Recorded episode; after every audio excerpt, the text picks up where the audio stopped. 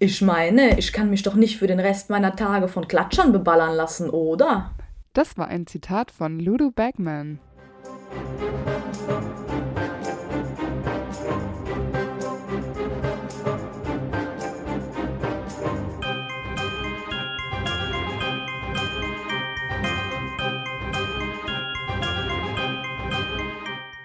Hi, ich bin Amber. Und ich bin Antonia. Und wir sind die Schokofrösche. Und heute auf unserer Schokofroschkarte ist Ludovic Bagman. Der irgendwann vor 1964 geboren ist und vermutlich in England, weil er ja auch für die Quidditch-Nationalmannschaft spielt. Ich glaube, er ist so Anfang, Mitte der 50er geboren, weil er bei seinem Verhör, und das war ja nach 1981, da war der ja noch jung, aber ja schon ein bekannter Quidditch-Spieler. Also er war jetzt keine 18 mehr. Deswegen habe ich gedacht, eher so Anfang, Mitte 50er. Finde ich gut. Damit er, damit er da halt schon so vielleicht Anfang, Mitte 20 ist. Ja, genau. Ja, Ludo, der Name kommt ähm, von dem lateinischen Verb ludere und das bedeutet ich spiele. Und Hm. auf Serbisch bedeutet der Name verrückt. Ja, das passt beides, ne? Ja. Und ein Bagman ist umgangssprachlich in Amerika nicht nur ein reisender Verkäufer, sondern auch jemand, der kriminelle Geldmachenschaften betreibt, also zum Beispiel das Geld nach einer Entführung irgendwie eintreibt. Mhm. Also wieder so ein Name direkt auf den Leib geschneidert. Ja, Ludo hat blaue Augen, rosafarbene Haut und blonde Haare und als Harry ihn kennenlernt, hat er eine gebrochene Nase und da trägt er auch einen langen schwarz-gelb gestreiften Mantel und hat eine Wespe auf der Brust, also dieses Quidditch-Emblem der Wimborner Wespen. Und Harry beschreibt ihn auch als groß und kräftig mit dickem Bauch und als er noch Quidditch gespielt hat, wird er wahrscheinlich sehr muskulös gewesen sein. genau. Und er strahlt irgendwie immer und wirkt dadurch wie ein zu groß geratener Schuljunge, also immer sehr jung geblieben noch. Und ich muss ganz ehrlich sagen, sowohl in, sportlicher Hinsicht als auch so vom Äußeren habe ich irgendwie immer so einen Boris Becker im Kopf. Ja, finde ich auch. Aber ein größerer. Ich glaube, Ja, Boris Becker ist nicht so super groß, ne? Seinen Zauberstab kennen wir leider nicht. Und ich gehe davon aus, dass er keinen gestaltlichen Patronus erschaffen kann. Ich habe mir auch nichts überlegt. ich habe gedacht, wenn, dann wäre es vielleicht eine Wespe. Oh ja. Und als Irrwicht habe ich mir überlegt, könnte es der Kobold sein. Oh, das ist gut, ja. Ich habe äh, irgendwie ein bisschen deeper wieder überlegt, aber auch keine Ahnung, wie das der Irrwicht darstellen könnte. Halt so eine Einsamkeit. Weil ich finde, er ist ein sehr geselliger Mensch und ich glaube, solche Menschen können nicht gut mit sich alleine sein. Ja, das kann gut sein, ja. Dann ist es wieder Dunkelheit, super langweilig für so einen blöden Irrwicht. Äh, über die Kindheit und seine Familie wissen wir bei Ludo wirklich gar nichts. Ich habe mir trotzdem ein bisschen was überlegt. Ich könnte mir vorstellen, dass er vielleicht so aus einer ärmlicheren Gegend kommt. Also vielleicht hatten seine Eltern nicht so viel Geld und er musste irgendwie immer auf viel verzichten und hat sich dann vorgenommen, später mal reich und berühmt zu werden. Und ich könnte mir auch vorstellen, dass dann irgendwie lange Zeit Quidditch so das Einzige war, woran er sich halten konnte. Und vielleicht, weil sein Besen eben nicht schnell genug für einen Jäger oder Sucher war, hat er dann viel als Treiber geübt, weil dafür braucht er ja keinen Top-Besen, den er sich ja vielleicht auch anfangs Mhm. nicht leisten konnte. Wir wissen nicht, ob er ein Reinblut oder ein Halbblut ist. Äh, die Familie Bergmann an sich ist ja keine der 28 an unantastbaren Familien. Aber natürlich könnte er trotzdem reinblütig sein, weil ja nicht jede, nicht nur die 28 unantastbaren Familien Reinblüter sind. Gibt es ja auch noch andere. Wir wissen, dass Ludos Vater im Ministerium gearbeitet hat, allerdings nicht in welcher Position. Ähm, ich fände es irgendwie natürlich irgendwie trotzdem cool, auch wenn wir wissen, dass er ein Zauberer war, äh, wenn der Vater ein Muggel gewesen wäre und dann irgendwie hätten die immer zusammen zum Beispiel Baseball gespielt oder so. Und dann deswegen kann er so gut mit dem Knüppel umgehen. Das habe ich mir gedacht, das wäre richtig cool, weil das ja auch ein Treiber mit dem Knüppel immer macht. Aber das kann ja nicht sein, weil eben der Vater ein Zauberer war. Und Ludo hat auch noch einen Bruder namens Otto. Und der ist ja auch nicht ganz ohne und in, oft in illegale Machenschaften verstrickt. Deswegen glaube ich immer so, dieser Hang nach Kriminalität, der kommt ja oft auch aus Armut und Frust zu Hause. Oder aus reichen Familien, wo die Kinder sehr gelangweilt sind. Ja, das kann natürlich auch sein. und super gelangweilt sind und sich dann so mit Kleinkriminalität irgendwie die Zeit vertreiben, dann aber abrutschen und dann selber irgendwann vielleicht der Familie verstoßen werden und hm. auf sich selbst gestellt sind und weiter mit Kriminalität sich über Wasser halten. Ich weiß. Ja, kann natürlich auch sein, dass sich auch einfach die Eltern nicht besonders gut gekümmert haben und ja. deswegen so die Kinder irgendwie machen konnten, was sie wollten. Genau. Ähm, wir wissen nicht, in welches Haus Ludo eingeteilt worden ist, aber wie es für Zauberer natürlich üblich ist, wird er mit elf eingeschult. Und vielleicht war er ein Gryffindor oder ein Slytherin, habe ich mir überlegt. Mhm.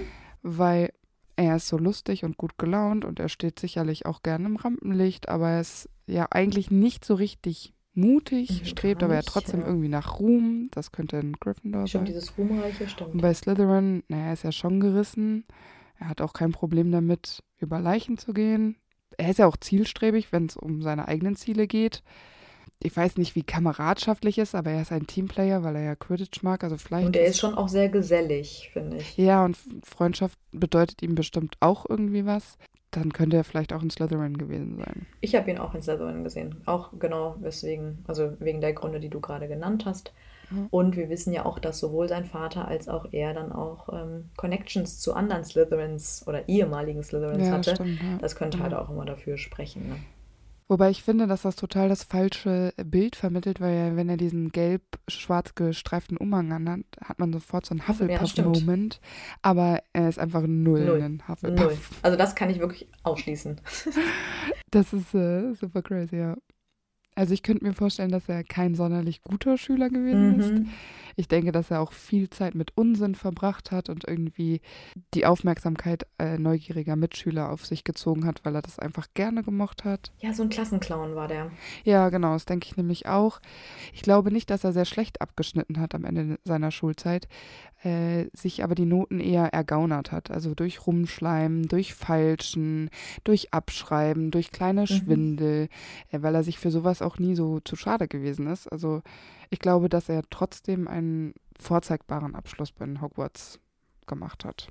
Und ich glaube auch dadurch, dass er einfach auch sehr offen ähm, ist und so ein Everybody's Darling irgendwie, mhm. ähm, könnte ich mir aber trotzdem vorstellen, dass er nicht so super enge Freunde hatte. Also ich glaube nee, schon, genau. dass er so mit jedem irgendwie klarkam und es war jetzt keiner, den man irgendwie ne, abgestoßen hat. Aber ähm, er war, hatte jetzt nicht so mehrere beste Freunde oder sowas, so wie das Goldene Trio. Ja, so nachhaltige Freundschaften, ne? Genau. So, die so richtig halten. Und ich habe mir auch überlegt, er war mit Sicherheit sehr früh schon in der Quidditch-Mannschaft seines Fall. Hauses. Und ähm, vielleicht ja auch im Slug Club, habe ich überlegt. Gerade äh, so als Quidditch-Talent könnte ich mir das ganz gut vorstellen. Vor allem, wenn er dann auch noch in Slytherin war. Stimmt. Ich denke, dass er auch sehr früh nach seiner Hogwarts-Schullaufbahn seine Quidditch-Karriere begonnen hat. Wie auch immer man in so eine Karriere rutscht. Vielleicht war er mal ein Scout zu gucken bei einem Spiel von Ravenclaw gegen Slytherin. nee, das glaube ich eher weniger. Ähm, aber ich stelle ihn mir immer so ein bisschen vor wie so ein Opportunist. Mhm. Also sobald er so eine Gelegenheit schnuppert, dann nimmt er sie sich und alles, was er so braucht, um sein Ziel zu erreichen, das kriegt er dann auch irgendwie. Und wenn er sich dann in den Kopf gesetzt hat, Quidditch-Spieler zu werden, professionell, dann wird er das halt auch einfach. Ja. Er hat ja auch kein Problem damit, so Connections auszunutzen und ja, genau. sich links und rechts umzuschauen, Leute vielleicht so ein bisschen zu manipulieren, dass sie das tun, was er braucht. So ein bisschen wie Lucius Malfoy, der ja, ist ja auch so opportunistisch. Auch ne? so ist quasi die gute Variante von einem Malfoy. Und man muss natürlich dazu sagen, dass er wahrscheinlich oder also ziemlich sicher ein, auch ein Talent hatte. Also es kommt ja nicht von irgendwoher, sondern er hatte es halt auch als Treiber drauf. Nee, genau. Auf jeden Fall, weil Arthur Weasley sagt dann ja mal, dass er der beste Treiber war, den die Mannschaft jemals hatte. Er geht ja zu den Wimborner Wespen. Und mit ihm im Team schafften sie es dreimal hintereinander die Meisterschaft zu gewinnen. Das ist ja schon, mhm. glaube ich, beachtlich. Schlecht, das passiert ja. wahrscheinlich nicht so häufig. Und er spielt ja dann auch später in der englischen Nationalmannschaft und da wird ja auch nicht jeder genommen, da bin ich mir auch sicher. Deshalb, er wird schon wirklich herausragend Quidditch gespielt haben. Ja, und äh, ich finde, er hat das dann auch verdient, diesen Erfolg, den er sich da erarbeitet hat. Weil das ist, stelle ich mir immer so als sehr knochenharter Job vor. Wir erleben ja das Quidditch-Spiel da im vierten Teil und das ist ja zack, zack und äh, super brutal und so. Also ich glaube, wenn er sich da auch seine Nase beibricht, dann wird das nicht ohne sein. Und wenn es so sein, sein Traum ist, gönne ich ihm das absolut. Und er war ja auch immer durch seine sehr lockere und offene Art ein Publikumsliebling. Ja, genau. Und vermutlich ist das so mit einer der wenigen Dinge in seinem Leben, die er sich tatsächlich ehrlich richtig verdient hat. Mhm. Ja. also wirklich, weil es seine eigene Leistung aus eigener Kraft gewesen ist, Quidditch-Spieler zu werden, weil da kannst du nicht mogeln. Und wahrscheinlich auch das Einzige, was er kann. Ja, vermutlich. Aber das ist halt endlich, ne? So Sportlerkarrieren sind halt immer endlich. Das Das, kannst du nicht Problem, machen, ja. bis du 95 bist und ins Gras beißt, sondern irgendwann ist eben Schluss. Und dass er vielleicht auch so ein bisschen Orientierung verloren hat, nachdem er nicht mehr aktiv gespielt hat. Ja, und ich glaube auch, dass er tatsächlich Zukunftsängste hat. Ja, das kann gut sein. Und dass er sich schon früh Gedanken gemacht hat, jo, was mache ich denn, Hm. wenn ich mich entweder verletze und nicht mehr spielen kann oder ne, wenn es irgendwann dann vorbei ist oder vielleicht hat er ja auch gemerkt, oh, da kommt junger Nachwuchs, bald Mhm. bin ich nicht mehr in der Nationalmannschaft, Mhm. bald, bald bin ich nicht mehr in der Start 7 der äh, Wimbledon Wespen. Ja, und Mhm. dann musste er natürlich andere Optionen suchen. Und da hat er ja während des Krieges schon weitere Chancen erwittert, Mhm. um sich gut zu verkaufen. Die Todesser sind ja zu allem bereit, Informationen aus dem Ministerium zu erlangen. Und wir wissen ja, dass er Rockwood, also äh, einem Todesser, der ja dann auch zu der Zeit gleichzeitig noch im Ministerium arbeitete, Informationen aus dem Ministerium weitererzählt hat. Und ich muss sagen, ich finde diese ganze Geschichte ein bisschen strange. Ich auch. Weil warum hat Ludo Bagman mehr Informationen aus dem Ministerium als Augustus Rockwood, der selber im Ministerium arbeitet? Also was für Informationen soll er denn weitergegeben haben? Weil Backman ja vorher noch gar nicht im Ministerium gearbeitet hat zu dem Eben, der ist ja, Zeitpunkt. zu dem Zeitpunkt ist er einfach nur ein berühmter Quidditch-Spieler. Genau. Genau. Also äh, verstehe ich auch nicht. Also sein Vater arbeitet zwar auch im Ministerium, aber ich kann mir nicht vorstellen, weil Augustus Rockwood ist doch einer von diesen Unsagbaren oder wie die heißen. Äh, Also der arbeitet in der Mysteriumsabteilung. Ja, genau. Also ein super wichtiger Typ. Genau. Da wird der Vater äh, nicht an der Stelle sein, wo er mehr Informationen erhält, die den Todessern wichtig sind. Ja, Das ist total. Quatsch. Ich finde auch es total verrückt, dass äh, Backman in dem Moment ähm, eine Anhörung bekommt. Bekommt er ja dann, Mhm. ähm, während Sirius Black einfach keine gekriegt hat, Ja. der ja was viel Schlimmeres gemacht hat. Total bescheuert. Ich finde auch die, diese Anhörung an sich, Harry sieht die ja dann im Denkarium, da ist sehr viel Brumborium um nichts, Mhm. wie ich finde. Ne? Also Crouch Senior versucht ihm ja dann Angst zu machen, indem er äh, ihm sagt, dass er ihn nach Azkaban schicken wird für diesen Verrat quasi. Und Beckman ist aber ja auch null beeindruckt davon. Also der sagt einfach nur so in seiner, in seiner flapsigen Art, dass er das nicht wusste, dass Rookwood ein Todesser ist und dass er einfach nur ein alter Freund seines Vaters ist und dass man sich halt so austauscht. Ja, also ist, ich finde es schon ein bisschen schwierig, weil also das ganze Verhör ist ja irgendwie auch viel entspannter als die anderen Verhöre, die wir mitbekommen. Mm, Also er ja. wird nicht gefesselt und auch die Stimmung ist ja viel ausgelassener und dann gratuliert ihm ja auch mal eine Hexe aus der Jury irgendwie öffentlich für seinen Sieg gegen die Türkei beim Ja, Quidditch. genau. Und daraufhin steht ja ein Bergman sogar auf und verbeugt sich und alle klatschen. Also es ist irgendwie so eine total absurde äh, Total. Stimmung da in diesem Saal. Crouch will ihn natürlich unbedingt bestrafen, ähm, aber das sorgt ja eher für Empörung der Zuschauer. Genau. Und auch als er dann abstimmen lässt, meldet sich dann ja niemand für eine Haftstrafe. Und ja, da kommt er halt irgendwie ungeschoren davon. Aber Ludo sagt ja schon auch, dass er äh, irgendwie ein Dummkopf war und naiv war, dass er dachte, Rockwood wäre halt einfach nur auf der guten Seite und würde für die guten Leute Infos sammeln. Ähm, also steht er ja schon auch für seinen Fehler ein. Und er sagt ja auch, Rockwood hat ihm so ein bisschen damit gelockt, ihm einen Job im Ministerium zu beschaffen. Und ich glaube durchaus, dass man damit einen Bagman auch zu dieser Zeit kaufen kann, eben weil er so verzweifelt ist, was seine Zukunft angeht. Und Crouch ist natürlich andere, alles andere als glücklich damit. Ja, genau. Crouch sagt ja später noch so, ja, wenn das Ministerium ist verloren, wenn Bagman ins Ministerium kommt oder so. Also Ja. genau so sagt er es nicht, aber der Kontext. Ja, es wird ein trauriger Tag oder so, sagt er. Ja. Ja, genau. Aber ich finde, es wirkt einfach so, dass Ludo sich immer wieder rausreden kann und dass er quasi alles nach seinen Regeln spielt und er die Regeln auch so weit dehnt, dass sie ihm gut passen. Also er weiß ja schon, was er wann an welcher Stelle sagen muss. Er wusste es bei Rookwood, da bin ich mir ziemlich sicher. Und er weiß es auch in diesem Verhör. Und das ist ja jetzt auch kein Verhör, so, weiß ich nicht, wir gucken mal, was hier passiert, sondern da geht es ja tatsächlich um eine Strafe in Azkaban. Es hätte jetzt auch schwieriger sein können für ihn, wenn er nicht so prominent wäre und so ein toller Quidditch-Spieler. Und er nutzt das halt aus. Er weiß genau, was er wie sagen muss, da bin ich mir sicher. Und wenn das so eine Art Reue ist, was du gerade gesagt hast, dass er über sich selbst, selbst sagt, dass er ein Dummkopf ist und dass er es hätte wissen müssen oder wissen oder er einfach unwissend und naiv war, dann sagt er das aber auch ja eigentlich nur um sich selbst nochmal als Opfer darzustellen. Ja, und das haben zu der Zeit halt sehr viele Todesser gesagt. Das wissen Ja. wir, dass die sich alle rausgeredet haben. Und ich finde auch, selbst wenn du unwissentlich ein Informant bist, und das kann man ihm ja nicht beweisen, dass er das wirklich unwissentlich gemacht hat, Genau. hätte er trotzdem eine Strafe verdient. Ja, vielleicht nicht Azkaban und auch keine Haftstrafe. Das ist jetzt vielleicht wirklich ein bisschen übertrieben. Aber irgendeine Konsequenz hätte es geben müssen, meiner Ja. Meinung nach.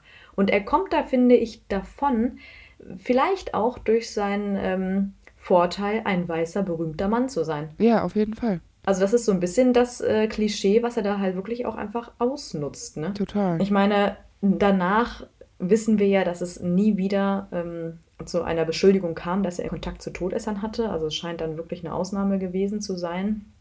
Und ich stelle es mir dann auch wirklich so vor, dass Rookwood und auch äh, Ludos Dad sich vielleicht aus Hogwarts-Zeiten kannten. Wie gesagt, wenn die beiden in Slytherin waren. Und Ludo wusste vielleicht, dass Rockwood irgendwie nicht ganz korrekt ist, vielleicht über irgendeine rassistische Aussage oder sowas. Und das kann man sich zu den Zeiten ja dann vielleicht auch ab und zu denken bei Leuten. Mhm. Aber das war dann vielleicht seinem Dad egal, also auch Ludo. Und dann stand ihm halt eben diese gute Karriere ähm, bevor, die Rockwood ihm angeboten hat. Also wieso nicht etwas dafür leisten? Und dann könnte ich mir vorstellen, vielleicht hatte er ja Kontakte aus dem Slug Club, ähm, die sich ja irgendwie noch regelmäßig getroffen haben. Und er hat ja auch irgendwie seine Ohren überall. Und vielleicht hat er als berühmte Person auch mehr mitbekommen, als man vermutet. Und dann verrät er eben alles, was er weiß, jede Kleinigkeit, äh, in der Hoffnung, dass es halt so nützlich sein könnte, dass er eben diesen Job bekommt. Auch wenn er die Vermutung hat, es könnte vielleicht an die falschen Ohren kommen. Aber ich meine, das, was er weiß, könnte ich mir als nichts Weltbewegendes Wichtiges vorstellen. Nee. Deswegen hat er die Gelegenheit dann einfach genutzt, weil er im Grunde weiß, er kann immer sagen, er wusste von nichts und kommt halt irgendwie gut durch. Aber er war halt nie ein aktiver Unterstützer Voldemorts. Also ich Nee, glaube, er hat jetzt nicht aus böswilligen Gründen gehandelt, sondern aus eigennützigen. Genau, aber ich finde, auch das ist ja jetzt nicht gesamtgesellschaftlich für die Wizarding World irgendwie sinnvoll Nee, gewesen. Da geht es ja nur um ihn selbst. Und das meinte ich ja vorhin, dass das seine eigenen Regeln sind und er dehnt sich die so äh, und dreht sich alles so, dass es eben für ihn passt. Und er kommt ja jetzt vor so einem äh, Urteil halt davon, weil er das so gut für sich auslegen kann, wie es nur geht. Und ich weiß nicht, das, ich finde das immer ein bisschen unsympathisch. Das ist nicht gerecht. Es wäre jetzt wirklich schlimm, wenn er nochmal mit Todessern gesehen werden würde. Ich habe auch im Internet gelesen, mh, es gibt einige Leute, die glauben, dass er ein Todesser war. Mhm. Ähm, das glaube Glaub ich, ich aber nicht, nicht. auf keinen Nee. Fall.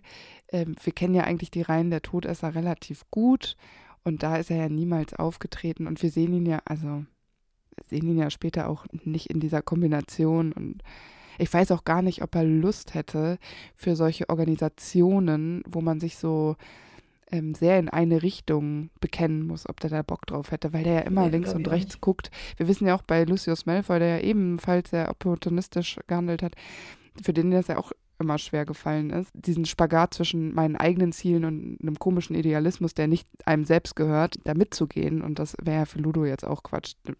Deshalb, er ist zu dem Zeitpunkt ja sehr frei und ich glaube, er ist auch freiheitsliebend. Er mag das, wenn alles so läuft, wie er das braucht und dass er sich da an nichts Größeres bindet. Ja, und er hat halt einfach Glück, ähm, seinen Status zu haben und nutzt diesen natürlich auch aus, um davon zu kommen.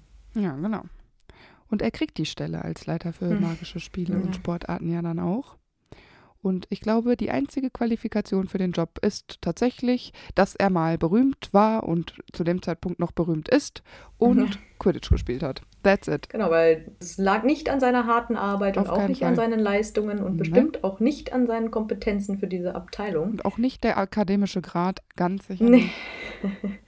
Also eigentlich mal wieder ein guter Beweis, wie man irgendwie diese Jobs in der Zaubererwelt bekommt. Ja. Ja, passenderweise landet er ja in der Abteilung für magische Spiel- und Sportarten.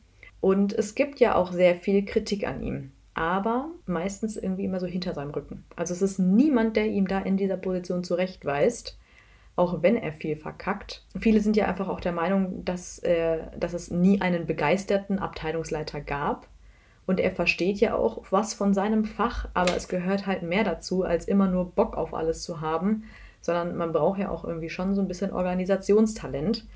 Und das beweist er ja überhaupt nicht während der Quidditch-Weltmeisterschaft 1994. Da hat er ja eine große Verantwortung, die mitzuorganisieren und arbeitet dort ja auch mit Barty Crouch Senior zusammen, der ihn ja einst nach Azkaban stecken wollte. Mhm. Aber da scheint Ludo überhaupt nicht mehr nachtragend zu sein. Im Gegenteil, er ist immer ganz herzlich zu ähm, Barty, während dieser irgendwie nur eine einzige Abneigung gegen Ludo hat. Ja, aber wen mag Senior dann gerne? ja, eben, er sagt das halt auch nie offen, sondern er mhm. ist halt immer so künstlich distanziert freundlich. Aber man ja. weiß eigentlich, hält er nichts von ihm. Ja, aber ich finde es auch schwierig, weil Beckman ja eigentlich diese Quidditch-WM planen sollte als mhm. äh, Leiter der äh, entsprechenden Abteilung. Und im Prinzip hat er das ja überhaupt nicht geschafft. Aber er versucht das natürlich immer so hinzustellen und so, dass alles fertig ist und dass er ja schon gar nicht mehr weiß, was er noch tun soll, weil das ja alles läuft wie am Schnürchen. Aber alle wichtigen Aufgaben, die wirklich Aufwand sind, hat eigentlich Crouch gemacht. Ja, ja, und auch seine ganzen Leute, die unter ihm arbeiten. Genau. Also während er davon redet, dass er ja überhaupt, dass alles wie am Schnürchen läuft genau. und alles super ist, ähm, explodiert irgendwie hinter ihm irgendwelche Funken, die in die Luft sprühen und irgendwelche anderen Mysteriumsmitarbeiter müssen dann dahin eilen, um das Ganze zu klären, genau. während er ja auch überhaupt nichts auf diese Sicherheitsvorkehrungen gibt. Also überhaupt nicht. Äh, während der Anwesenheit von Muggeln spricht er über Quidditch und er trägt ja auch immer diesen ähm, Quidditch-Umhang, den du beschrieben hast, und trägt halt überhaupt gar keine Muggelkleidung. Also er selber ist ja der auffälligste Zauberer gefühlt. Genau. Und ähm, ja, das ist halt alles, was worum sich dann wieder andere kümmern müssen und nicht er. Und für ihn ist das alles einfach nur ein riesiges Event, worauf er Bock hat. Ja. Und es ist so ein riesiger Spaß alles. Ja, genau. Aber ich glaube eben, er hat halt da so einen kleinen mhm. Schutzfilter wegen dieser Quidditch-Karriere. Und deswegen redet irgendwie niemand Tacheles mit ihm und sagt ihm halt mal, nee, so geht das halt irgendwie nicht. Ne? Harry trifft Bagman dann ja das erste Mal am Tag der Anreise zur Quidditch-WM. Und äh, sie stellen sich ja einander kurz vor und Ludo ist gut gelaunt, wippt auf und ab und ist irgendwie immer auf der Suche nach Spaß. Also er wirkt in dem ersten Moment eigentlich ziemlich cool wenn du ja, ihn so kennenlernst und er steht da und er hat gute Laune und hat er dieses, ich glaube, da bemerkt Harry dieses jungenhafte Gesicht, mhm, obwohl er genau. ja schon tatsächlich mittleren Alters ist. Und erstmal denkst du wahrscheinlich, oh, cooler Typ, aber lass dich nicht täuschen. Das stimmt. Ja, da wissen wir natürlich auch noch nicht so viel über ihn. Aber auch Arthur und Ludo haben ja offenbar ein sehr gutes Verhältnis, weil Ludo hat ja auch Arthur äh, die ganzen Karten für seine Familie spendiert. Und das sind ja sehr gute Karten da in der Ehrenloge. Aber das war wohl mehr oder weniger ein kleiner Bestechungsversuch, weil Ludo konnte mit Arthurs Hilfe seinen Bruder Otto aus der Bredouille ziehen, weil dieser im Ministerium Probleme wegen eines verzauberten Muggelrasenmähers bekommen hätte. Und das Problem konnte Arthur eben lösen, weil er wegen dieser Muggelgeschichten ja immer dran ist. Und als Dank hat er quasi diese ähm, Karten bekommen. Also ich ja. finde, das ist Bestechung, aber ja, natürlich, das ist Arthurs Problem. Ja, aber das ist auch, äh, das ist so ein Ministeriumsding auch. das also stimmt. ist kein Problem. Korruption, was ist das? Noch nie gehört. Das stimmt. Also ich meine, Ludo kommt natürlich auch nicht ohne Grund, ähm, weil eigentlich ja. würde er gerne auf das kommende Spiel wetten. Und Arthur ist nicht sonderlich so angetan und er möchte mit nur einer Galeone mitziehen, was Ludo natürlich viel zu wenig ist. Ja, er wirkt auch sehr enttäuscht. Aber wer ihn nicht enttäuscht, sind Fred und George, die mit 37 Gallionen einsteigen und sie setzen ja darauf, dass Irland gewinnt, aber Krumm den Schnatz fängt. Ludo verspricht ihnen eine gute Quote darauf, weil er ja nicht glaubt, dass das eintrifft. Und obendrauf legen die Zwillinge auch den Jux-Zauberstab.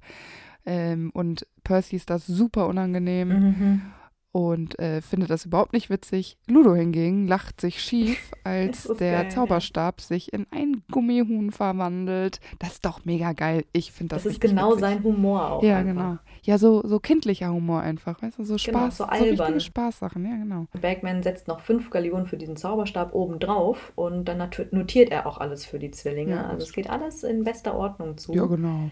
Ähm, allerdings finde ich, es dürfte in seiner Position äußerst unprofessionell sein, auf das Ergebnis zu wetten, wenn er dieses Event organisiert. Aber seine Inkompetenz beweist er ja in jeder Minute quasi immer mehr und mehr. Ja, und äh, während sie ja noch mit äh, Senior da beim Tee sitzen und die Weasleys sind ja auch dabei, macht er ja auch noch so Andeutungen über etwas, was er neben der WM auch noch organisieren müsste, was in Hogwarts stattfindet. Mhm. Also er macht da schon so ein Foreshadowing. Und auch das ist ja super unprofessionell, Total. weil das ist ja jetzt wirklich was, das, also viel, viel geheimer geht es ja fast gar nicht. Und die, man fragt auch nach, aber er wimmelt das dann ja dann schnell ab. Und das Gespräch kommt dann auf äh, Bertha Jorkins zu sprechen. Hm. Ja, die arbeitet in seiner Abteilung, genau. ist aber schon seit geraumer Zeit verschwunden. Aber Bagman spielt das Ganze total runter, auch nachdem Arthur vorschlägt, dass man jemanden zur Suche schicken müsste. Und da ist Arthur ja auch nicht der Einzige, weil auch Crouch ähm, Ludo davon überzeugen will, aber es interessiert Ludo irgendwie alles nicht so wirklich. Und ja, äh, er hat anderes zu tun, eigentlich gar nichts, aber okay.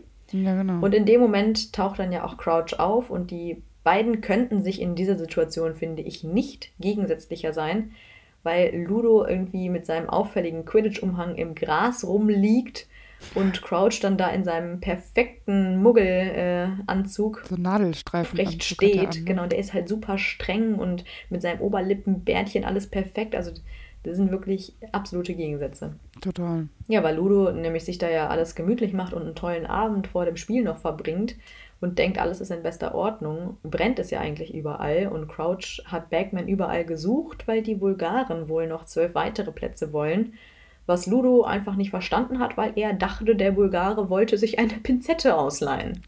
ja, klar. Ja, klar. Klar. Total logisch. Seine buschigen Augenbrauen oder was? Ich weiß es auch nicht. Ja. Das Spiel Bulgarien gegen Irland drückt näher und Ludo kommentiert das ganze Spiel natürlich. Mhm. Und um seine Stimme hörbar zu machen, benutzt er den Zauberspruch Sonorus. Ich glaube, es ist auch gar nicht so leicht, das zu kommentieren, weil es ist ja eine rasante Geschwindigkeit und man muss ja auch erstmal die ganzen Spieler erkennen. Und er ist total in seinem Element. Und ich muss auch ganz ehrlich sagen, das kann wahrscheinlich nicht jeder so gut, wie er das Nein. macht. Also auch hier wieder würde ich ihm das anerkennen, die Leistung, die er da bringt. Das auf jeden Fall. Und er ist ja vom Fach. Also Quidditch kann er ja, ne? Ja, und das, er mag das ja, so dieses Entertaining. Und ähm, weißt du, in diesem Moment ist es ja auch eigentlich alles gut. Also das ist ja ein wirklich freudiges Ereignis. Alle haben gute Laune. Ja. Die sitzen da und es wird gejubelt und dann gibt es eine Show und das ist äh, voll sein Ding. Also da ist nichts Böses. Er kann alles vergessen, all seine Sorgen und ist da einfach in seinem Element ich meine, das ist nur so eine Verdrängungstaktik und äh, Prokrastination auf äh, höchstem Level. Aber für diesen Moment, wenn er es genießen kann, soll er's. Soll er das doch jetzt mal eben genießen. Ich finde es auch okay. Das Spiel ist beendet und die Todesser überrennen den Zeltplatz und als nächstes sehen Harry, Ron und Hermine Beckman im Wald, wo sie sich ja vor den Todessern verstecken. Und er sieht nicht so richtig gut gelaunt aus und äh, auch nicht mehr so fröhlich rosig wie noch am Anfang. Mhm. Er ist angespannt, blass und wirkt sehr beunruhigt. Das liegt aber weniger daran, dass gerade die Todesser da rumlaufen, weil das hat er alles gar nicht so richtig mitbekommen. Er hatte offenbar eine andere erschreckende Begegnung. Er schuldet nämlich Kobolden eine große Menge äh, Gold und das kann er nicht zurückzahlen. Und weil sie das Geld aber zurückfordern, ähm, und er das natürlich nicht bei sich hat, haben sie ihn einfach mal ausgeraubt und das ganze Geld, was er dabei hatte, schon mal mitgenommen, was natürlich auch nicht ausreicht. Aber deswegen scheint er hier so durcheinander zu sein, was natürlich das Goldene Trio nicht weiß. Ja, aber es kommt einem halt komisch vor. Gerade ja, werden äh, Muggel äh, gefoltert von Todessern und es brennt und alles ist komisch. Und er ist da irgendwie so fahrig unterwegs. Das fällt den äh, Kindern ja auf jeden Fall auf. Im normalen Leben, sage ich mal, lässt er sich das auch überhaupt nicht anmerken. Also ich meine, diese Geldnot und dieses Problem mit den Kobolden hat er nicht erst seit diesem Abend.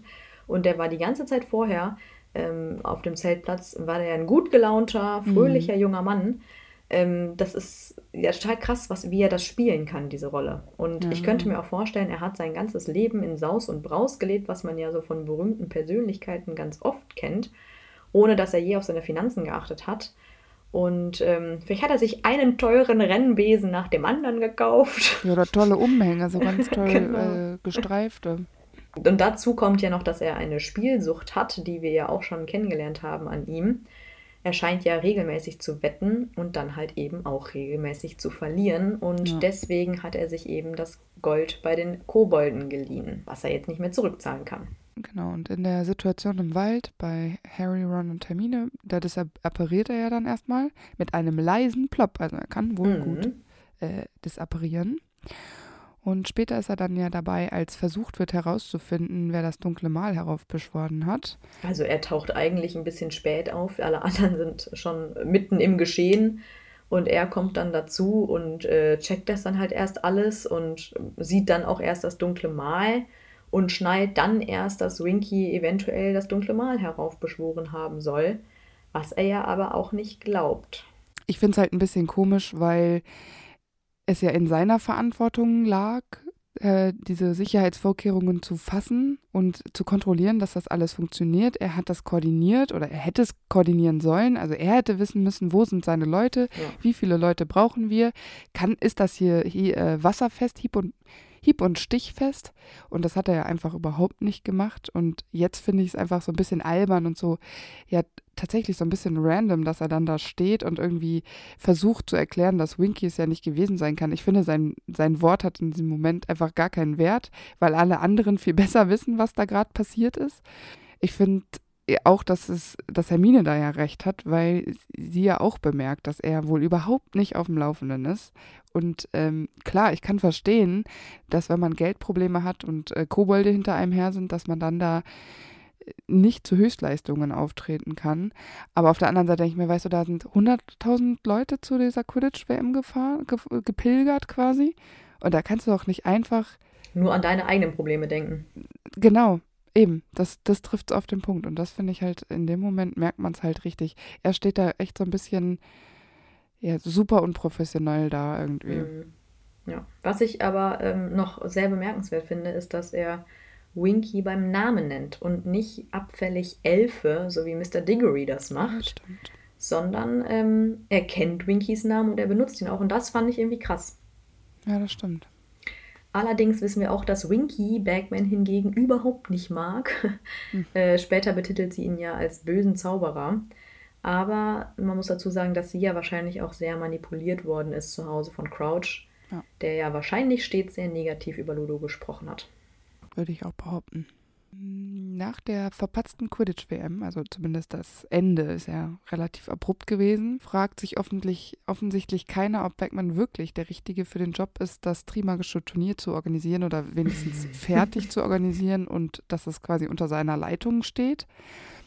Ähm, was genau sein Job ist, weiß man nicht genau weil er ist zwar sofort in Hogwarts, aber eigentlich übernimmt ja Crouch Senior die mhm. ganzen Aufgaben, die so wichtig sind, weil Senior überwacht auch den Transfer der Drachen oder der Sphinx. Er schaut auch, dass äh, alle Schulen bereit äh, sind und sich gut verstehen und er scheint auch die Regeln des Turniers besser zu kennen als Ludo und das ist ein bisschen merkwürdig, weil eigentlich müsste Ludo als Veranstalter das ja perfekt beherrschen, was da passiert.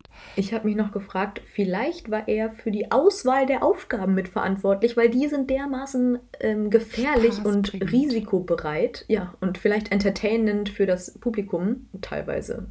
Also zweite ja. und dritte Aufgabe eigentlich nicht. Nee. Auf jeden Fall ähm, würde das vielleicht erklären, warum die eben so wenig abgesichert sind, die Schüler, und äh, so viele äh, Möglichkeiten der Verletzungen bestehen. Das stimmt, aber auf der anderen Seite denke ich mir so, dann wäre er ja eigentlich nur am Anfang beim Brainstorm dabei ja, gewesen, was sind die Aufgaben und den Rest äh, hat er dann auch abgegeben. Ja, aber dann ist das öffentliche Gesicht für das äh, Turnier einfach nur, um sich nochmal zu präsentieren. Ja, genau.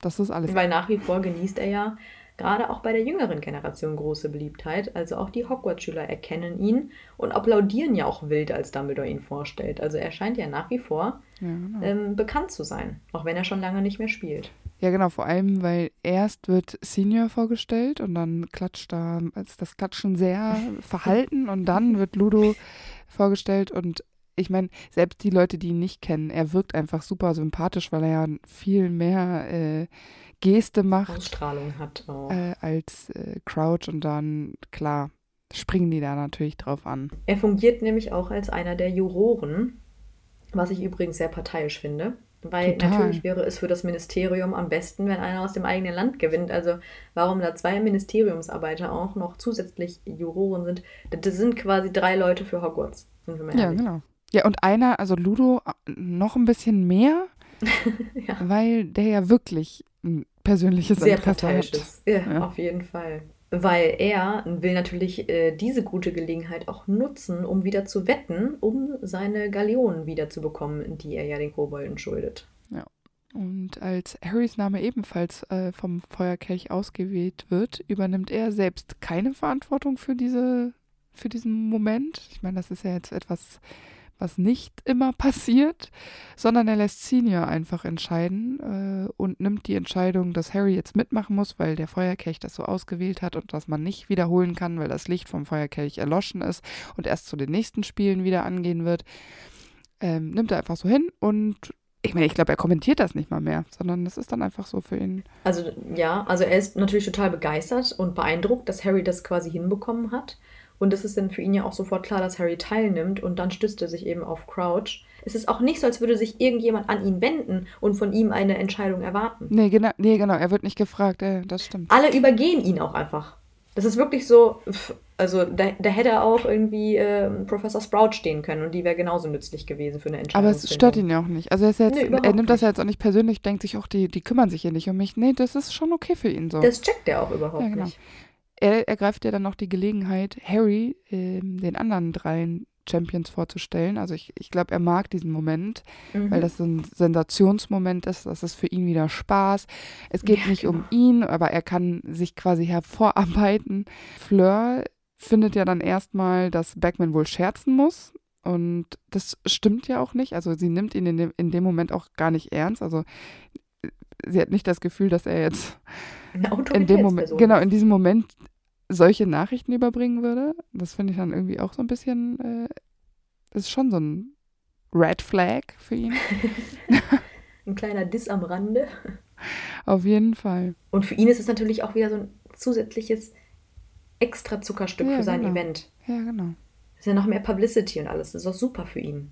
Ja. Und dann auch noch der berühmte Harry Potter. Besser kann es da gar nicht laufen für seine Abteilung. Ja, genau. Und am Ende, nach dieser Diskussion, ob Harry jetzt teilnimmt oder nicht, also Harry nimmt ja dann teil, möchte Beckman dann ja auch unbedingt in Hogwarts bleiben. Und nach seinen, der Wortlaut ist ungefähr, weil es in Hogwarts viel spannender ist als so ein Büroleben. Also ich meine, das ist doch, ich meine, wahrscheinlich hat er damit schon recht, aber ja, hat er nicht auch Sachen zu erledigen? Muss der nicht eine Abteilung führen? Muss er nicht mal gucken, was, kriegt er keine Eulen, die beantwortet werden müssen oder so? Das machen alles andere Leute für ihn, weil das ist ihm zu ja. langweilig. Aber dann hat er doch nie eine Ahnung rund um seine Abteilung. Ja, deswegen wissen wir auch, warum es so läuft bei ihm. Ja. Aber ich meine, er ist ja auch tatsächlich bei allem immer dabei. Ja. Ähm, auch bei der Eichung der Zauberstäbe zum Beispiel und dann auch bei den Interviews von Rita Kimcorn. Ja, genau. Und er scheint ja auch äh, einen Narren an Harry gefressen zu haben. Auf jeden Fall. Ich finde es ja dann auch irgendwie total irre, dass er dann ja möchte, dass noch Fotos gemacht werden. Also nachdem die Eichung der Zauberstäbe vorbei ist und das alles fertig ist, da sagt er noch sowas, ja, und Fotos, Gruppenfotos und wir müssen noch Einzelfotos. Er wäre auf jeden Fall auch mit drauf. Ähm, ja, genau. Und ähm, ich habe irgendwie das Gefühl, dass er der Einzige in diesem Moment ist, der super euphorisch wirkt. Also die vier Champions sind irgendwie noch nicht so ganz d'accord damit, wie es gelaufen ist, dass es jetzt vier sind.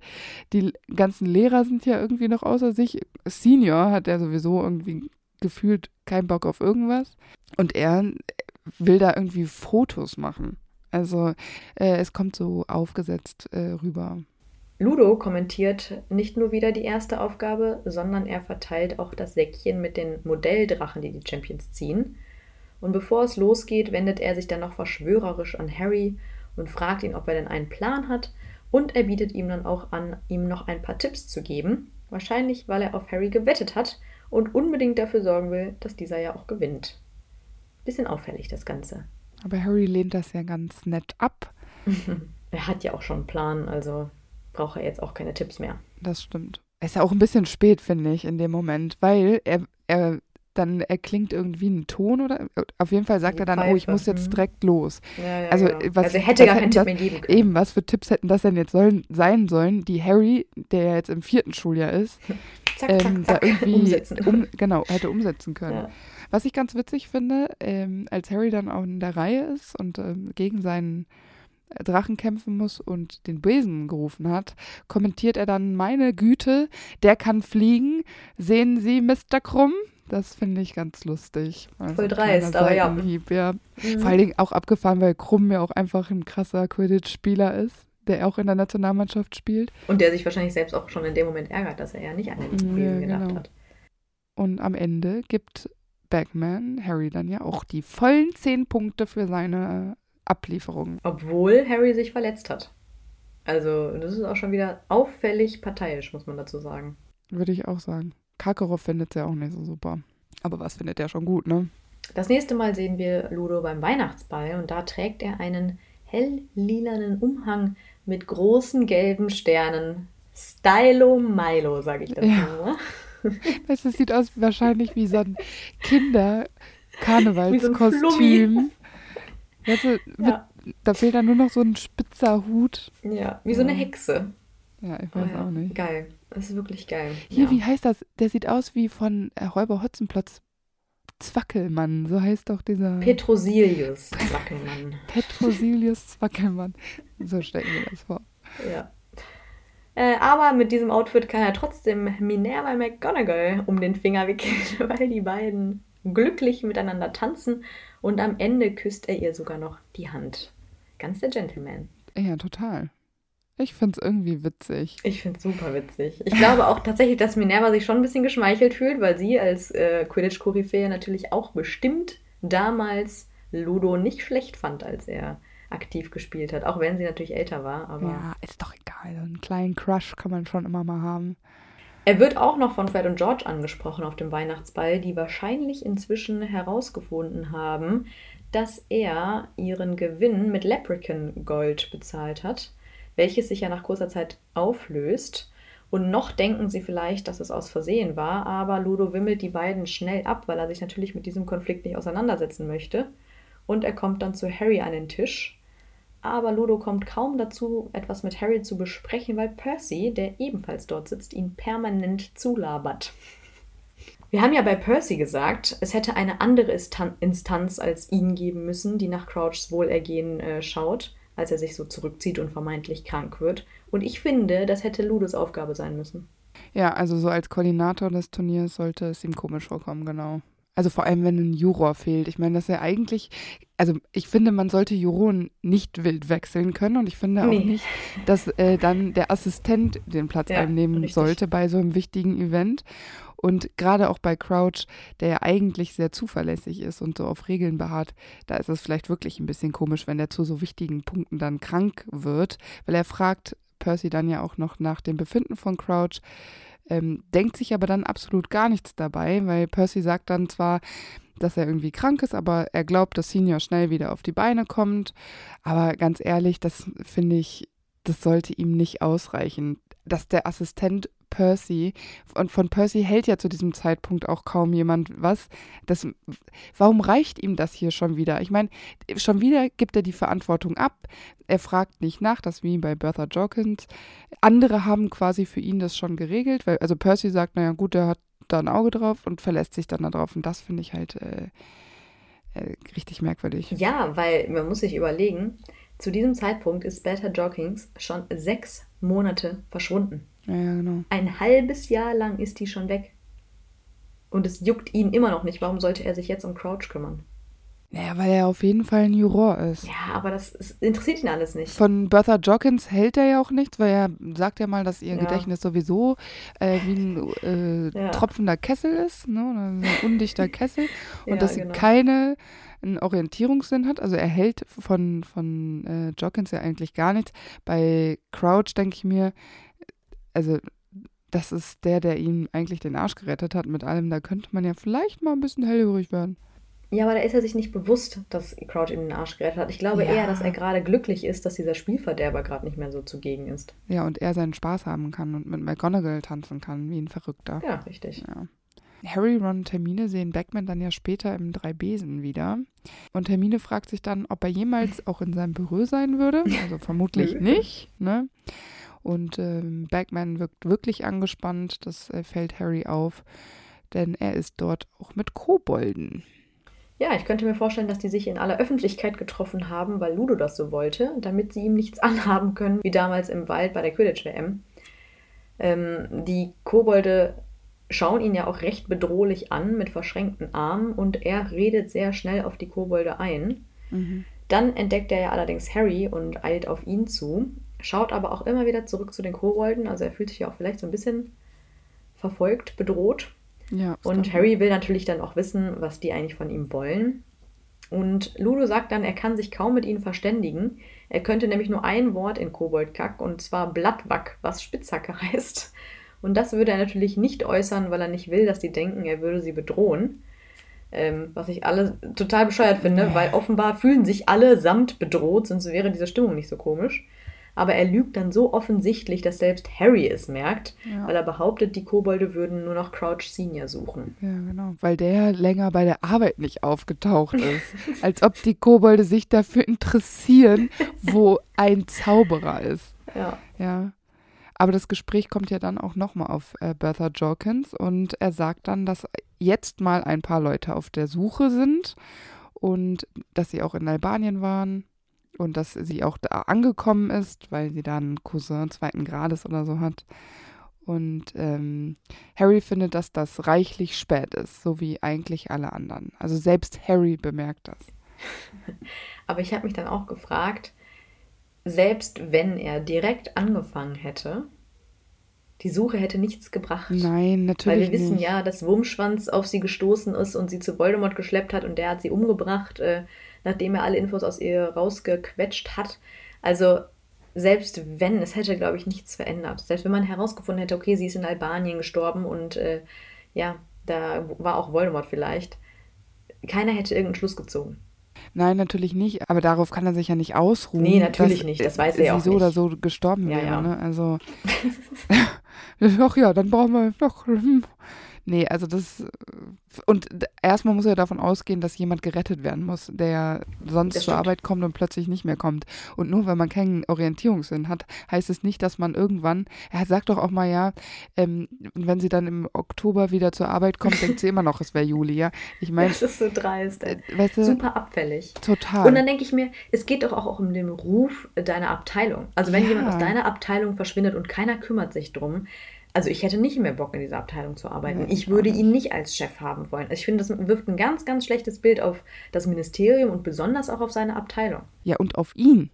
Ja, und ähm, er, er sagt ja auch zu Harry, dass das alles ein ganz vertrautes Gespräch ist, weil Rita Kimcon ja sowieso schon äh, auch wegen Crouch schon an ihm rumschnüffelt und alles rausfinden will. Ja, also er merkt natürlich auch schon irgendwo jetzt einen Druck von außen, ja. aber ist natürlich trotzdem nicht wirklich bereit, irgendwas äh, zu ändern, weil er sich wieder mit seinen Problemen nur auseinandersetzt, weil er ja auch dann Harry wieder seine Hilfe anbietet bei dem goldenen yeah. Ei. Und er begründet das dann so ganz komisch, weil er sich so schlecht fühlt, weil Harry ja so jung ist und er unfreiwillig ins Turnier gerasselt ist und so. Also ich meine, das Angebot ist ja nicht ganz selbstlos, klar, aber eigentlich ja ganz nett, weil er ist nicht der Einzige, der einem Champion hilft. Also im Grunde hilft fast jeder Erwachsene den Champions. Ja. Aber Harry findet es halt schon wieder so komisch, dass er schon wieder so ein Teamplayer, weil er dann direkt nachfragt, oh, hast du auch Cedric Behilfe angeboten? Ja, genau. Und dann sagt äh, Ludo natürlich, äh, nee, habe ich nicht, sondern nur dir. Und das findet dann Harry wieder nicht fair. Ja, ich weiß, das ist schon eine krasse Anschuldigung, dass äh, Ludo schummelt, ne? Also ja. das ist schon äh, ziemlich offensiv von Harry.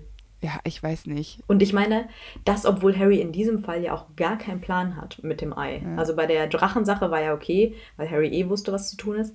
Aber hier hat er ja überhaupt gar keinen blassen Schimmer. Nee, das stimmt. Aber er will sich halt später nicht vorwerfen, dass quasi jemand Fremdes ihm geholfen hat. Aber andererseits, er hat die Hilfe von Moody auch angenommen. Also ja, vielleicht wäre es ihm hier einfach too much. Und vielleicht ist ihm Ludo Bagman an sich auch überhaupt nicht so sympathisch, dass er sich denkt, von dem will ich mir helfen lassen. Moody zu dem Zeitpunkt spielt seine Rolle ja so perfekt, dass ähm, man glaubt, aber sympathisch nennt man ihn jetzt auch nicht. Nee, das ist auch nicht, aber irgendwie. Ah, ach, es ist schon. Aber also ich meine, ich kann es auch verstehen, dass er dass Harry es ablehnt. Aber so jetzt äh, objektiv gesehen, ohne zu wissen, was alles dahinter steckt, ist es ja erstmal ein ganz nettes Angebot. Ja, genau. Aber als äh, Fred und George dann den, in den Pub zu ihm stoßen und ihn auf einen Drink einladen wollen, lehnt er einfach ab. Und er hat natürlich jetzt keine Lust, mich sich weiter mit ihnen zu beschäftigen. Mhm. Und er verlässt das, äh, die drei Besen und die Kobolde folgen ihm. Und dann äh, trifft er auch noch auf Rita Kimcorn. Also es ist wirklich ein sehr stressiger Tag für ihn. Aber auch Rita wimmelt Ludo einfach mal ab. Und ähm, Rita merkt natürlich auch, dass da irgendwas nicht stimmt, weil Ludo ihr wohl erzählt hat, er zeigt den Kobolden nur die Sehenswürdigkeiten. Ja, das ist auch so eine offensichtliche. Ja, genau. Also ich meine, was für tolle Sehenswürdigkeiten, die heulende Hütte oder was? ja, total bescheuert. Am meist von Spuk heimgesuchte genau, äh, Gebäude, Hütte, Englands. Gebäude Englands, genau. Also ich meine, sie weiß natürlich, dass auch Ludo nicht ne, ganz richtig ist, äh, weil sie ja Dinge über Ludo weiß, die Hermine zum Beispiel die Haare zu Berge stehen lassen würde. Hm. Also ähm, klar, sie weiß von seiner Rockwood-Vergangenheit, aber natürlich hat sie keinen blassen Schimmer, was aktuell gerade abgeht. Und sie würde zwar gerne einen Erhüllungsartikel über Ludo schreiben, aber ihr fehlt da eben noch so ein bisschen die Background-Story. Und so wirklich investigativ an die Sache mit den Kobolden ranzugehen, scheint ja dann doch nicht wichtig zu sein und sie nicht zu reizen, weil sie sich dann doch lieber um das Liebesleben von Harry und Hermine kümmert, was ich ein bisschen absurd finde, weil es dürfte doch durchaus von Interesse sein, was der berühmte Ludo Bergmann alles an Spielsucht äh, fabriziert hat. Ja, und wenn man so in der Öffentlichkeit mit Kobolden rumhängt, ist vielleicht auch ein bisschen merkwürdig auf Dauer. Und da hätte sie doch mal wirklich auch mal wieder einen super Artikel raushauen können. Also da, der wäre bestimmt interessant gewesen. Und das ist so sensationell, dass sie vielleicht gar nicht so viel lügen müsste. Ja, deswegen finde ich das so dumm, dass ja. sie das nicht macht. Ja, wir, äh, wissen wir ja, dass die komisch Prioritäten setzt. Mhm. Kurz vor der zweiten Aufgabe nimmt Ludo Harry dann ja wieder beiseite und fragt ihn, ob er weiß, wie er die Aufgabe meistern will. Also ich mhm. denke, dass er hier erneut sicher gehen möchte, dass alles gut für ihn läuft, also mit der Wette auf Harry. Ähm, aber ich finde es auch hier wieder reichlich spät. Was wäre denn seine Möglichkeit ja. gewesen? Ja. Nochmal schnell den Einsatz zu ändern. Ja, genau. Und die stehen da ja auch schon am Start. Also er könnte Harry jetzt nicht mal den Kopfblasenzauber beibringen oder was? So, und also wir machen, Harry, wir machen das jetzt so. Du machst das so und dann, hä, das ist doch Quatsch. Und dann geht es ja auch schon direkt los. Also äh, mhm. irgendwie hat er es da nicht so drauf mit dem Timing. Aber vielleicht ist es auch nur, um so sein Gewissen zu beruhigen. Vielleicht flattern so ein bisschen die Nerven und vielleicht will er einfach noch mal kurz wieder nur für sich sicher gehen. Es geht ihm ja nicht darum, dass er Harry bestärken will und sagen will, boah, du kannst es, Junge, du bist wirklich toll, du bist tapfer und mutig und super toll. Ähm, ich liebe dich. Ja, er ist natürlich selber auch nervös, weil er natürlich auch nicht will, dass es in die Hose geht. Ja, genau. Er möchte da einfach seine eigenen Nerven beruhigen. Das ist alles. Er kommentiert natürlich dieses Spiel. Klar, und ich frage mich, was er kommentiert, weil die Zuschauer und Ludo, die sehen eigentlich nichts, was da unten passiert. Eben. Also, es sind so total bescheuert. Was kommentiert er da? Oh, ich habe eine Blubberblase gesehen. Ihr auch? Weißt du, weißt du was, was sinnvoll gewesen wäre, wenn dieser Steg künstlich verlängert worden wäre und alle mhm. so mit Schnorcheln da den so Kopf, Kopf unter Wasser halten. Ja, aber selbst das, also du kannst ja gar nicht tief genug gucken. Es macht einfach wirklich keinen Sinn. Es macht wirklich keinen Sinn. Aber gut. Später setzt er sich ja auch wahrscheinlich dafür ein, dass Harry die meisten Punkte erhält von den Champions weswegen er ja auch Karkaroff einen bösen Blick zuwirft, weil dieser als einziger dagegen war, dass Harry die volle Punktzahl erhält. Mhm. Vor der dritten Aufgabe bringt Ludo die Champions ja dann zum Labyrinth. Auch hier fragt er Harry wieder, wie er sich fühlt und ob er sich das zutraut. Und auch hier ist es mal wieder viel zu spät. Ich finde diese Frage, ob er sich das zutraut, auch sogar ein bisschen demotivierend, weil mhm. Harry hat jetzt sowieso keine andere Chance. Und bis jetzt hat Harry ja tatsächlich ganz gut abgeschnitten, wenn auch mit Hilfe natürlich also vielleicht wäre es wichtiger gewesen, Harry nochmal richtig Mut zu machen und zu sagen, hey, hast du richtig cool gemacht bisher, top, ich glaube an dich, du bist ein wirklich tapferer junger Mann, aber es geht ihm ja auch erstmal wieder nur um sich. Ja, er versucht das ja schon so. Ja, komm. Also er hat das vorher zumindest schon mal so gesagt, von wegen, ja, hey, ich will dir helfen, weil ich dich mag und du machst das so toll und bla. Hier will er ja auch eigentlich noch ein Gespräch mit Harry, aber Harry ist ja schon mit Krumm verabredet. Mhm. Vielleicht hätte Ludo ihm verraten, von was für Hindernissen er gesprochen hat, die Hagrid ja für das Labyrinth besorgen will. Also vielleicht hätte er hier Harry schon ein, zwei weitere Tipps geben können. Die Chance hat Harry nicht genutzt, was ja auch okay ist, weil er schafft es ja auch so. Ja.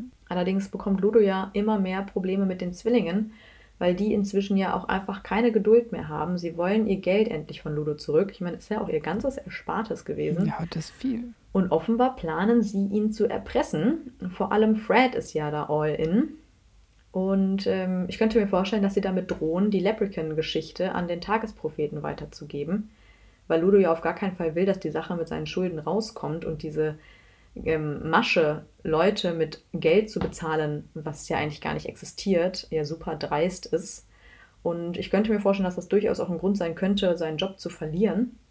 Aber George hat ja so ein bisschen Skrupel, auch wenn er ebenfalls der Meinung ist, dass sie es lange genug auf die nette Tour versucht haben. weil Lulu behauptet ja inzwischen, dass die Zwillinge eh zu jung sind zum Spielen und er würde ihnen einfach gar nichts geben, was ja ziemlich unverschämt ist. Ähm, und die beiden haben ja auch den Einsatz, den sie damals mit Ludo vereinbart haben, schwarz auf weiß. Mhm, ja, genau. Und dann wollen sie ja wenigstens das Geld, was sie ihm gegeben haben, als Einsatz zurückhaben. Aber ich meine, das ist ja auch natürlich schon längst weg und Ludo lehnt das einfach ab. Und das ist einfach auch Diebstahl. Würde ich auch sagen. Ja, und Unterschlagung oder so, ich kenne mich da auch nicht aus. Ja, auf jeden Fall ziemlich übel. Finde ich auch, vor allen Dingen, weil die ja auch sind die dann noch minderjährig zu dem Zeitpunkt? Ja, ne? Ja, die sind, deswegen dürfen ja beim Turnier noch nicht mehr. Ja, genau. Ah, stimmt, ja, genau. Und das äh, finde ich irgendwie, ich weiß nicht, schwierig. Und die Zwillinge bekommen dann ja auch raus, dass der Vater von Lee Jordan ebenfalls Probleme mit Ludo hatte wegen dieser Wettgeschichten. Und ähm, ja, genau. dadurch haben sie natürlich auch dieses große Verständnis, dass da ja viel mehr dahinter steckt, als jetzt, dass er nur die beiden verarscht, sondern dass er ja offenbar jeden verarscht, mit dem er da jemals gewettet hat. Ja. Auch äh, die dritte Aufgabe kommentiert äh, Ludo Beckmann dann wieder. Auch da sehen die Zuschauer nur, dass die verschiedenen Champions in das Turnier eintreten, also in das Labyrinth eintreten und dann war es das auch erstmal. Spannend. Ja, super spannend. Und das Trimagische Turnier endet damit, dass Harry gewinnt und Cedric stirbt. Genau, das ist ja so ein bisschen das Problem, weil ja. Ludo ja auf den alleinigen Sieg von Harry getippt hat und auch die Kobolde ja nicht so ganz fair spielen und ja, genau. sie ja sagen, nö, es haben ja beide gewonnen, auch wenn der eine jetzt tot ist. Ist ja trotzdem ein Sieg von beiden. Und äh, deswegen können die sich ja nicht wirklich einigen. Und Ludo verliert auch das Geld, was er halt auf Harrys Sieg gesetzt hat. Mhm. Und deswegen muss er sich dann auf die Flucht begeben, weil die Kobolde natürlich weiterhin ihr Geld zurück wollen. Aber ich finde es halt krass, dass er einfach sagt, naja gut, dann muss ich jetzt flüchten. Ich meine, er hat doch auch Verantwortlichkeiten. Ja, also seinen Job wird er dadurch aufgegeben haben. Geht ja, ja das, nicht anders. Ja, das auf jeden Fall. Aber ich weiß nicht, also man weiß ja nicht so genau, was mit äh, Backman nach dem Trimagischen Turnier passiert. Nee. Aber es hat auf jeden Fall negative Auswirkungen später auf den Orden zum Beispiel. Mhm. Aber die Kobolde vertrauen deshalb noch weniger den Zauberern. Wenn es um Geld und Kostbarkeiten geht, ja sowieso nicht. Und der Orden hätte es natürlich gut gefunden, wenn die Kobolde eher auf ihrer Seite sind. Und das geht dann natürlich nicht. Und ähm, ich gehe jetzt einfach davon aus, dass Ludo irgendwie dauerhaft auf der Flucht vor Kobolden ist und versucht, den so großräumig wie es geht aus dem Weg zu gehen. Aber ein so richtig erfülltes Leben kann das ja jetzt auch nicht sein, weil die ja, schon auch irgendwie ja. rachsüchtig wahrscheinlich sind. Ja, die werden den nicht in Ruhe lassen. Nee, die genau. wollen ihr Geld haben. Und deshalb wird er ja auch seinen Job im Ministerium äh, verlieren. Ja, aber ich meine, das ist auch höchste Zeit. Also im Grunde nach diesen ja. beiden Fiaskos da, Quidditch WM und Trimagisches Turnier, hätte er diesen Job eigentlich so oder so mal verlieren müssen. Auf jeden Fall. Ich habe noch eine Theorie gelesen, dass er sich dann in diesen Jahren, wo ja auch Voldemort wieder an die Macht kommt, wieder den Todessern anschließt und er dann der große blonde Todesser sein soll, von dem später die ganze Zeit die Rede ist, mhm. der ja irgendwie namentlich nicht benannt wird. Aber das kann ich mir irgendwie beim besten Willen nicht vorstellen. Ich auch nicht. Weil ähm, ich, ich kann mir das nur so erklären, dass wenn man weiß, dass das der große blonde Todesser ist, dass auch der seine Maske ausgezogen hat und dann hätte man ihn ja wohl erkannt. Oder auch wenn er mal spricht, hätte doch jeder Ludos Stimme erkannt. Ja, würde ich auch sagen. Ich meine, ist ja auch berühmt. Lockhart würde man ja auch immer überall erkennen. Also ich glaube nicht, dass er sich den Todessern angeschlossen hat. Ich glaube auch nicht. nicht. Nein, warum sollte er auch? Vielleicht hat er ja ein paar reiche Groupies gefunden, ja. die ihn toll fanden, die ihm da noch ein bisschen aus der Patsche geholfen haben. Weil über Pottermore wissen wir dann theoretisch, dass er bei der Quidditch WM 2014 einen Artikel über die Halbfinalisten geschrieben hat. Also offenbar hat er bis dahin seinen Ruf einigermaßen wieder reinwaschen können. Allerdings bietet er auch bei diesem Artikel wieder seine Wetteinsätze an. Tja, das kriegt man wohl niemals raus aus ihm. Nee. In den Büchern fand ich Ludo immer super amüsant. Und ich äh, hatte mich mega gefreut, den in den Filmen zu sehen. Leider wurde der ja da rausgestrichen. Mhm. Und ich finde, der zeigt irgendwie ganz wunderbar auf eine sehr unterhaltsame Art, was für Flaschen es im Ministerium gibt. Aber irgendwie ist er ja trotz seiner Vergangenheit und seiner Spielsucht nicht immer unsympathisch. Also im Gegenteil, nee. ich finde, er ist unterhaltsam und durch diese ständige gute Laune auch ein besserer Zeitgenosse als dieser knöterige Crouch, ja, den man ja irgendwie kaum erträgt. Ja, auf jeden Fall. Ich finde ihn auch unterhaltsam. Es fällt mir auch schwer, manchmal zu mir zu überlegen, oh, finde ich ihn äh, wirklich blöd oder also die meiste Zeit finde ich ihn eigentlich wirklich lustig und lese Mhm. ihn äh, gerne. Ja, ich meine, das, was er abzieht, geht natürlich gar nicht. Nee. Und ich finde auch, er hätte von Anfang an Konsequenzen für sein Verhalten tragen müssen. Aber da kann der Leser ja auch nichts mehr dran ändern. Nee, genau. Aber auf jeden Fall ist er, obwohl er ja so ein Versager ist, was so die Verantwortlichkeiten angeht, ja trotzdem Genau. keine Person, die man hasst, so wie eine Umbridge, die alles durcheinander bringt. Das macht Ludo ja nicht. Also er macht Harry ja jetzt nicht unnötig schwer oder so, wo man dann sagt, oh, den darf man auf keinen Fall gut finden. Und er ist ja auch nicht rassistisch, er ist nicht diskriminierend. Also unterm Strich kann man ihn schon gut finden, ohne das großartig Mhm. rechtfertigen zu müssen. Also dass der ein zweifelhaftes Leben führt, naja gut, das machen andere auch. Ja, das stimmt.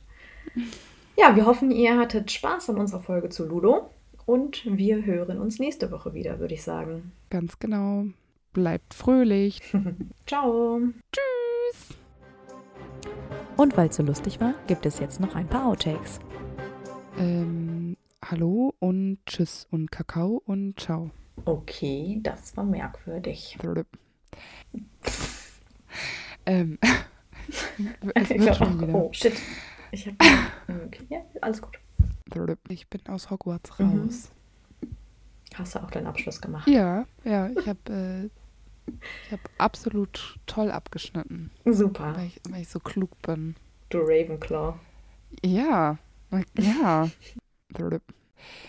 Ähm, Harry Trift, tr Harry Trift. Du hast bei Trelawney auch irgendwo gesagt, Trelawney trinkt oder so. Ich wäre halt besser, wenn ich äh, Englisch sprechen könnte. Das ist einfach. Du Amerikanerin. Ne, ich war ja mal Au pair in Amerika, weißt du, das ist Ja, halt immer noch stimmt. so Das drin. ist- das steckt so Das drin, ist so Lisa. Crazy, ja. ähm, Harry. Harry. Jetzt kann ich seinen Namen nicht mehr Sag sagen. einfach Harry. Harry. HP. Baxter? Nee. Ah. Harry trifft. Oh, nee, nicht im Ernst. So. Fred und George, die 37 Gallionen, äh, mit, die mit 37 Millionen. Was? Millionen? Weil die Weasleys sind so reich. Das liegt aber weniger daran, dass gerade die Todesser da rumlaufen, weil das hat er ja alles gar nicht so richtig mitbekommen. Ähm, sondern Er hatte offenbar eine andere erschreckende Begegnung. er hatte offenbar. Nein, schneid das einfach für dich da so rein. Okay, das ist super random, dass wir unsere Sätze gegenseitig beenden. Das fällt doch Ah, wir sind wie Fred und. George. Ja, genau. Letztens haben wir was gleichzeitig auch gesagt. Random, haben wir gleichzeitig gesagt. Ja, genau. Und ich fand das richtig Ja. gut. Ich habe mir uns richtig gefeiert dafür. So. Ja. Ähm, ja. Ich benutze jetzt einfach dein Wort. Deswegen stimme ich dir auch zu, weil es ist ein super tolles Wort. Yes. Ich habe übrigens keine abschließenden Worte. Ich habe ein abschließendes Wort. Aber nur eins. Tschüss. Nein, Spaß. Cool. Cool.